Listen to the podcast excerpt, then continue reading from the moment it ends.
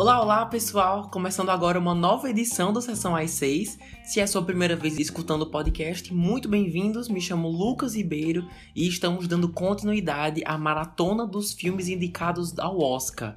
Porque esse ano a premiação acontecerá dia 27 de março. Essa é a segunda edição da maratona. A primeira foi lançada semana passada, discutindo Ataque dos Cães e Belfast. Agora, na segunda semana, vamos abordar King Richard, Criando Campeões e Drive My Car. Assim como na semana passada, essa também será dividida em duas partes, certo? A primeira é apenas sobre King Richard e será completamente sem spoilers. Vou me basear só no que a sinopse e os trailers revelaram. Já na segunda parte, discutiremos Drive My Car, também sem spoilers e seguindo o mesmo princípio, ok? Qualquer dúvida, comentário, crítica que vocês queiram fazer, seja sobre o podcast ou os filmes discutidos, só acessar o arroba sessão às 6 no Instagram ou o e-mail, que é podcastsessãoàs6 arroba gmail.com, tudo minúsculo. Ah, e por falar no Instagram, tá rolando o primeiro sorteio em parceria com o Telecine. Nós vamos sortear dia 27, como eu falei, o dia do Oscar três kits com várias lembrancinhas para os ouvintes. É um modo de celebrar aí esses dois anos do podcast. É super justo que vocês participem, né? Então, corram lá, arroba sessão às 6, que tem um post explicando tudo, quais são os brindes, como participar, essas coisas. Mas agora vamos dar início à primeira parte, como sempre, com a sinopse. Bora lá! Richard Williams é o pai dedicado e determinado a tornar suas filhas, Venus e Serena, em lendas do esporte. Com métodos pouco tradicionais, ele cria duas das maiores atletas de todos os tempos. É dirigido por Reinaldo Marcos Green e, e, que só dirigiu dois longas antes de fazer King Richard e, e já está indicado ao Oscar, olha aí, com pouquíssima experiência, já chamou a atenção da academia antes das indicações saírem, houve pessoas falando que o Will Smith tinha fortes chances de ser indicado, e o filme também, né, como o melhor filme, claro. E realmente são duas categorias aí que King Richard está marcando presença. Depois de assistir, entendi completamente por quê. As outras categorias que foi indicado são melhor roteiro original, melhor atriz coadjuvante, melhor montagem e canção original. Então bora lá. Melhor filme e roteiro original. É um forte candidato ao melhor filme, tá? É, assim, o, o tema esportes nem sempre fez sucesso em Hollywood. Claro que tem Creed, outros de boxe aí que eu não lembro o nome, mas muitas vezes é um gênero, entre aspas, que não chama atenção na bilheteria e muito menos na academia. Em indicações até tem alguns, mas vitórias mesmo conheço poucos. E King Richard é bom, é, é, muito bom. Tem tudo que um bom filme de superação deve ter. O drama, as consequências, por que, que conquistar isso é importante para os personagens, o que está em jogo, também a atenção, tristeza, felicidade. É um ótimo entretenimento e eu não ficaria surpreso se ganhasse nessa categoria. Já roteiro também é um fortíssimo candidato. Eu soube que, mesmo sendo baseado em fatos reais, nem tudo que foi mostrado realmente aconteceu, o que é bem comum de acontecer em filmes, falando a verdade, mas mesmo assim traz tantos comentários relevantes sobre a pressão de ser bom, a fama, ainda sendo mulheres negras né, e jovens, elas estavam quebrando barreiras ali a importância da representatividade, o que é muito importante. Já falei várias vezes disso com vocês. E além disso, ainda, ainda tem que lidar com o racismo, né? Super presente na época, porque a história se passa aí entre os anos 80 e 90, né? E o roteiro é escrito de uma maneira que os personagens e as situações em que eles se encontram toquem as pessoas que estão assistindo. Se você é negro, branco, viveu naquela época, não viveu, a narrativa consegue fazer com que todo mundo entenda o que está acontecendo e o que está em jogo. Porque tudo gira em torno dessa família com um sonho, né? Uma família disposta a batalhar até o seu limite para alcançar o, o sucesso. Claro que eu não posso falar de certeza, mas deve ser um dos melhores filmes do gênero esporte já feitos, pelo menos nos últimos anos. Por isso, considero aí um forte candidato a roteiro. Já a canção original e montagem, Olha, montagem confesso que não me chamou a atenção. Assisti faz uns dias e não lembro de muita coisa que tenha me cativado, não. No começo do filme tem bastante corte, né? É um ótimo jeito de você ser introduzido à história. E outra coisa que eu gostei bastante, e mas isso é, é mais mérito do diretor que não foi indicado, que é ridículo, mas eu adorei como durante as partidas de tênis a câmera sempre dava um jeito de ficar em um ângulo que, que pegasse tudo que estava acontecendo na partida, sabe? Em algum momento sempre tinha isso, e as quadras são enormes, mano. Deve ser mó difícil fazer isso. Não sei o quão relacionado isso tá na montagem, mas enfim. Crédito aí aos realizadores por conseguirem fazer isso. Canção original. Nesse caso, fica lá no final, né? Chamada Be Alive que é cantada por ninguém mais, ninguém menos que Beyoncé ou Beyoncé. E isso quer dizer que devemos vê-la no Oscar esse ano, olha que massa. A música é boa, sim, com certeza, mas ainda acho que Dos Oruguitas vai levar essa, é, não tem jeito. Entrando agora para a categoria dos personagens, Will Smith e Enjan Ellis, com certeza pronunciei errado, que interpretam respectivamente Richard e Oracine, que são os pais das meninas, e ambos estão indicados. No caso, ele, melhor ator, e ela, melhor atriz coadjuvante. Ela tá muito boa, fiquei feliz que foi indicada. Mesmo o pai sendo mais o protagonista, o papel dela é muito importante, gostei muito.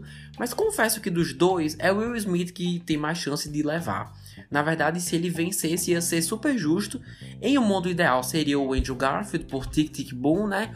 Mas o Will Smith tá excelente, mesmo sem conhecer o pai, é, o, o Richard, né? Como ele é na vida real e tal. Seus pontos positivos e negativos são tão bem explorados que pareceu ser uma interpretação fiel, sabe? Sem eu nunca ter ouvido falar no cara, o ator já tava me convencendo que ele era assim.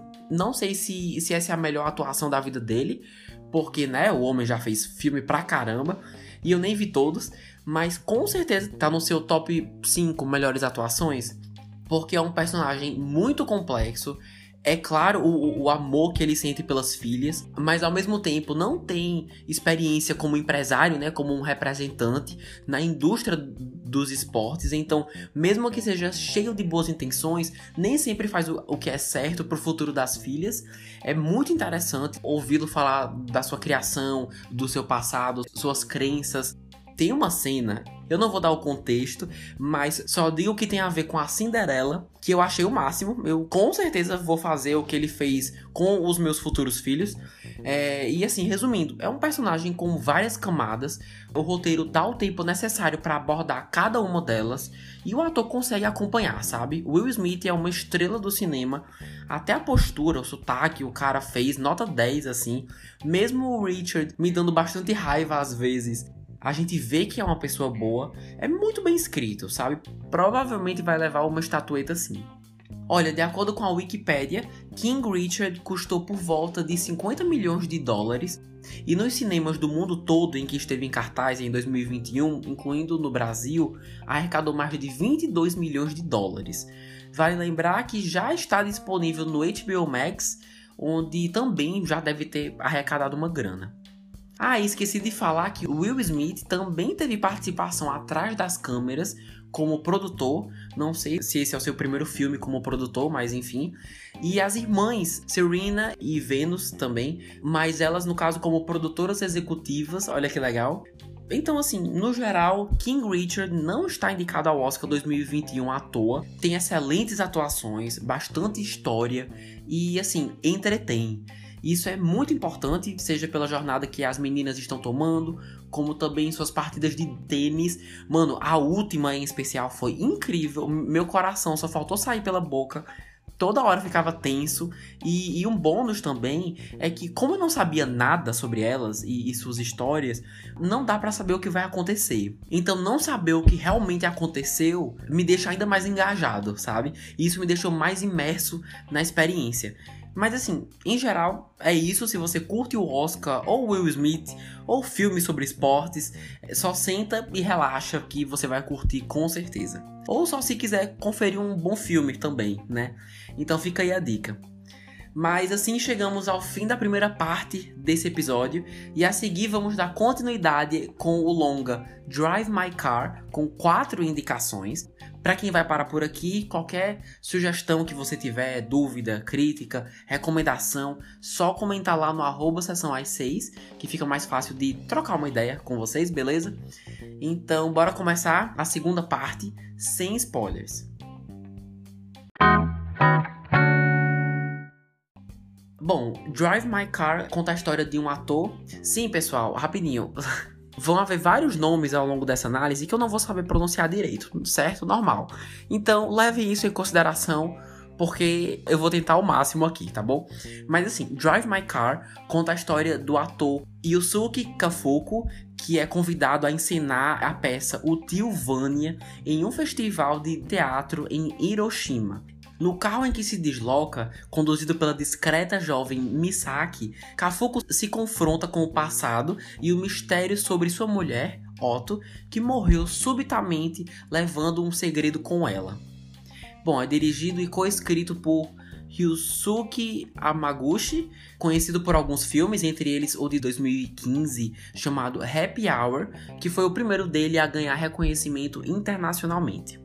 Galera, é o seguinte, começo falando que eu não sabia absolutamente nada sobre esse filme. Com King Richard, eu, eu já sabia o que esperar. Eu já tinha visto trailer, pôster e tudo mais, mas agora Drive My Car eu não sabia absolutamente nada. E eu achei até legal assim. Aqui não vai ser tão difícil de ir direto ao ponto, beleza? Na verdade, de todos os filmes indicados, comentados, esse vai ser o mais objetivo até agora. Olha, não me atraiu muito por alguns motivos que eu vou dizer daqui a pouco, mas basicamente as duas principais funções de um Oscar aqui eu não encontrei o suficiente, que são entreter e possuir mensagens fortes que apelem para a academia. Não assisti todos os filmes da categoria estrangeira, mas acredito que devam haver sim filmes mais fortes do que esse só sei que de todos os filmes analisados e indicados até agora, esse foi o que mais me pareceu, como é que eu posso dizer, um dever de casa, sabe? Ter que assistir, não porque me agrada, mas simplesmente porque é um indicado ao Oscar e eu tenho que trazer para o podcast. Então, assim, não foi muito divertido. E para esclarecer melhor, seguimos agora com as indicações. Drive My Car marca presença em quatro categorias, são elas: melhor filme, melhor filme estrangeiro, melhor roteiro adaptado e melhor diretor. Bom, melhor filme e melhor filme estrangeiro. Olha, eu não tenho a menor ideia do porquê foi indicado a melhor filme. Seria um concorrente que eu definitivamente tiraria para diminuir a quantidade de indicados nessa mesma categoria. Na minha opinião, não tem chance alguma. Há outros filmes bem mais fortes. Mas já filme estrangeiro, esse é o primeiro que eu assisto, então não tenho como comparar. Mas acredito ser a única categoria que vai ganhar, por causa da sua popularidade, puramente por causa disso. Filmes estrangeiros que conseguem se destacar em outras categorias além da sua, né, a padrão, normalmente são as que vencem a de melhor filme estrangeiro. Se não me engano, o último filme que alcançou essa marca foi Parasita, vencendo não apenas estrangeiro, mas diretor, roteiro original e até melhor filme. Então, a tendência é isso se repetir aqui. Por isso que, sem ter conferido os outros indicados, suspeito que vai ganhar nessa categoria. Agora, roteiro adaptado e diretor. Melhor diretor para mim é a mesma coisa que melhor filme. Os concorrentes são tão fortes que não vejo como pode ganhar. Ainda mais porque eu não percebi nada muito grandioso na forma como foi dirigido, como o diretor decidiu contar a história. E roteiro adaptado. Olha, para quem não sabe, Drive My Car é a adaptação de um conto do autor Haruki Murakami chamado Os Homens Sem Mulheres. Eu até consigo ver alguns aspectos que chamariam a atenção da academia aqui, como por exemplo a exploração do luto, o modo como o amor dentro de um relacionamento em especial é retratado e também, claro, a arte. Grande parte da história se passa na realização de uma peça. E mesmo não sendo diretamente uma homenagem a Hollywood, ainda assim é uma produção voltada para arte, para performance, sabe? Para os bastidores de uma produção. Então não duvido que isso tenha influenciado também. Mas apesar disso, não acho que nenhum desses fatores é, é executado de forma tão impactante que mereça ser indicado a melhor roteiro. Claro que a adaptação pode ter sido excelente, não li o conto, claro, mas me baseio apenas no filme que assisti e não achei o suficiente para marcar presença aqui, sinceramente. E o que também me faz pensar assim é que as maiores questões que eu tive com o Drive My Car foi justamente com o roteiro. Primeiro de tudo, gente, como é longo. Que filme longo do caramba. Tem 3 horas de duração, basicamente. Mas nem só por isso eu julgaria como um problema, sabe? King Richard teve 2 horas e 20, se eu não me engano, que não é tão distante de 3 horas, e mesmo assim, mesmo você sentindo que o tempo tá passando, você sente que tem bastante história. Então, assim, existem filmes ótimos, mais ou menos com essa duração, mas a questão é que aqui isso não é necessário. De forma alguma, Drive My Car precisaria ter 3 horas para contar sua história. Acho que, tipo, meia hora dá para cortar tranquilamente que a narrativa ia ser a mesma, sabe? Então, isso foi chato e tá diretamente relacionado com o que eu falei sobre não entreter. O ritmo é bem lento. Não sei se dá para bater o martelo e dizer que o filme tem um problema de ritmo, mas não é dinâmico, sabe? Isso dá para perceber com certeza. Uma outra questão do roteiro, e isso só fui perceber mais pro final, é que em todas as oportunidades que a narrativa tem, ela quase sempre opta por contar ao invés de mostrar. Isso é uma regra bem, bem conhecida em inglês chamada show don't tell. Basicamente, o filme escolhe informar as pessoas, o público, através de um monólogo ou um diálogo, ao invés de realmente nos levar lá por meio de um flashback, por exemplo. O recomendado para a realização de um filme é você fazer o contrário, é você mostrar ao invés de só contar. E assim, aqui existem dois fatores que podem ter influenciado isso. Primeiro, e o mais óbvio, o dinheiro, né? Talvez não não desse pro orçamento mostrar todos os acontecimentos. Aí eles optaram pela exposição mesmo, que realmente é mais barato. Ou pode ter sido uma escolha criativa, que o diretor conscientemente optou fazer isso. Mas isso acaba sendo uma outra coisa que impede a história de ser mais dinâmica e de entreter mais, sabe? Porque várias das coisas mais interessantes do roteiro só os personagens vivenciaram. Principalmente com a personagem Misaki. Ela conta tanta coisa do seu passado e a gente fica, caramba, deu para entender tudo que você disse, mas se você tivesse me mostrado, se nós estivéssemos lá com você, ia ser muito mais impactante. Então, no fim das contas, filmes como Duna e Ataque dos Cães ainda saem na frente quando se trata de roteiro adaptado. Beleza, por falar nos personagens, seguimos agora com eles, na verdade com um só, o protagonista, que é Yusuke Kafufu, é interpretado pelo japonês, meu Deus, Hidetoshi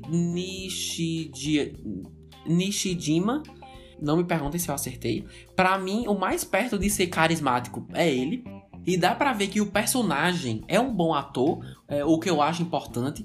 Se você vai trazer como protagonista um cara que é ator, a gente tem que sentir que o ator tá atuando, sabe? É tipo, é, calma, que agora eu fiquei confuso. Que o ator tá interpretando um personagem que está atuando, entendeu? E sempre que isso é feito, acontece muito bem. E assim, algumas coisas acontecem com ele, claro, né? Porque ele é o protagonista. E suas reações, por não serem exatamente o que nós faríamos na realidade, acaba ficando meio difícil de entender sua, sua mentalidade, sabe? De compreender, por exemplo, por que ele fez uma certa coisa, ou então por que ele não fez outra coisa. É, ou seja, qual é o seu plano? Como nós não estamos na cabeça dele, fica difícil assim, é, às vezes sua mente acaba sendo uma incógnita, mas eventualmente, mais cedo ou mais tarde, felizmente, o público acaba entendendo mais o seu pensamento, sabe? Suas motivações. Então, assim, não foi um personagem que, nossa, super impressionante. Mas, ao meu ver, foi o melhor ator, então é o suficiente. Galera, eu juro que eu procurei, mas não achei o orçamento do filme. Vocês acreditam? Então eu vou ficar devendo, mas de acordo com o site The Numbers e Popline, arrecadou até o momento mais de 4 milhões e meio de dólares mundialmente. No Brasil, a previsão é que chegue nos cinemas dia 17 desse mês, março, mas para quem quiser esperar chegar em algum serviço de streaming, por exemplo, dia 1 de abril vai entrar no catálogo do serviço Mubi, certo? Então, a quem interessar, fica aí a dica. Olha, Drive My Car é um filme com boas intenções, mensagens interessantes, mas que no fim das contas é muito longo, desnecessariamente. Ele fala mais do que mostra e não tem coração. É, alguns momentos tem, tipo, alguns diálogos tem emoção, mas a história em si, a experiência de ver o filme, não tem coração. Ainda mais quando você compara com filmes como King Richard, por exemplo, que a gente falou agora há pouco, que é cheio do calor que a família traz e, e tem uma história muito. É, que mexe mais com o sentimento. Mas e aí? Vocês pretendem ver esse filme ou vão priorizar outros? Se priorizar, eu não vou julgar, tá? Eu, por acaso, esqueci de comentar alguma coisa, de, de trazer algum ponto interessante que acabei deixando passar despercebido. O que estão achando da maratona do Oscar até agora? Vai lá no arroba sessão às 6 no Instagram ou no e-mail podcast sessão às 6 arroba gmail.com compartilhar sua opinião. E, e, não se esqueçam do sorteio no Instagram, viu? Vai rolar até o dia 27. Não percam, porque foi feito para vocês. E dito isso, encerramos mais uma dupla análise dos indicados desse ano. A próxima semana vai ser a terceira da maratona, né? Onde vou trazer o Beco do Pesadelo e apresentando os Ricardos. Se você escutou até aqui, muito, muito obrigado. Manda esse podcast ou algum outro que tenha te chamado a atenção para um amigo, um parente, qualquer conhecido que nos ajuda demais, beleza? Vou ficando por aqui. Um beijo enorme. Obrigado por ter escutado mais uma vez e até a semana que vem.